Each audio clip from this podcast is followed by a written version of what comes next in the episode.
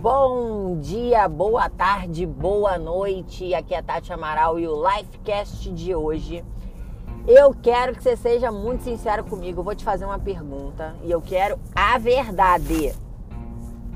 Por um acaso, numa apresentação de trabalho de escola, de faculdade, ou até mesmo no trabalho, né, na apresentação de um projeto para o teu chefe, para algum financiador aí, algum investidor, na hora de falar, você estava nervoso, você estava tenso, você não teve um dia muito legal, ou simplesmente você não estudou o bendito do projeto ou para a prova, para apresentação daquele trabalho. Aí você vira para aquele teu amigo nerd, que você sabe que o cara virou a noite estudando e fala assim: "Pô, me ajuda aí. Apresenta a minha parte, porque eu não tô bem, não tô legal, tô nervoso." Não estudei, não entendi, não aprendi, mas, cara, não, eu não tô conseguindo falar. Tu, tu me ajuda, me ajuda nisso. Quem nunca, né, Alecrim? Quem nunca pediu amigo ajuda para aquele amigo nerd para poder fazer uma boa apresentação? E com a nossa vida espiritual acontece isso também. Romanos 8, que é um capítulo que eu me amarro demais, demais.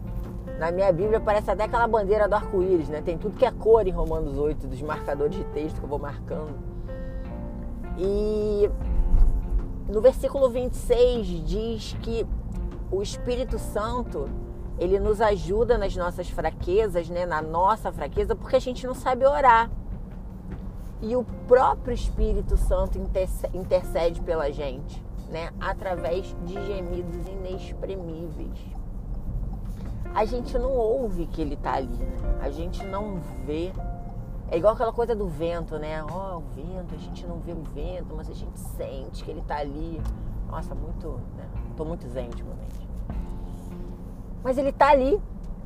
E através de gemidos inexprimíveis, né? De zero expressão, ele consegue orar por nós levar os pedidos do nosso coração. Naquele momento que a gente não sabe como, que a gente está nervoso, que a gente está ansioso, que a gente está chateado, que a gente está triste, que a gente está com raiva.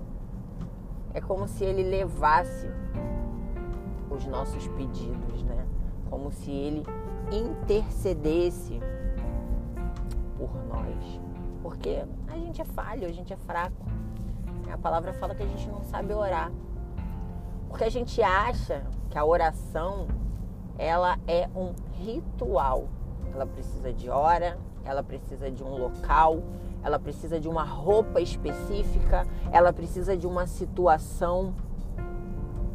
Eu já ouvi uma, uma pessoa se escandalizando, assim, cara, você pode orar até no banheiro. Você está ali no seu momento de concentração e intimidade, sentado no seu trono, e você pode orar. Aí aquela carinha de, ai meu Deus, oh. Então, mas é verdade. Porque Deus não vai ver o seu corpinho, Alecrim. Deus não vai ver a situação que você se encontra, a roupa que você está usando. É como se ele visse o nosso coração. Ele disse isso lá, lá no Antigo Testamento, quando Davi foi ungido rei e era o menorzinho, era o, o menino mais novo, era o baixinho, fraquinho. E ele disse para o profeta: Olha, eu não vejo como vocês veem, vocês veem a aparência e eu vejo o coração. Então, se você está no momento de raivinha, se você está no momento chateadinho, mas que você permite que o seu coração se conecte com Deus como se fosse um Wi-Fi celestial mesmo e é na hora, não tem sinal ruim. O Espírito Santo vai levar, né? vai criar essa ponte.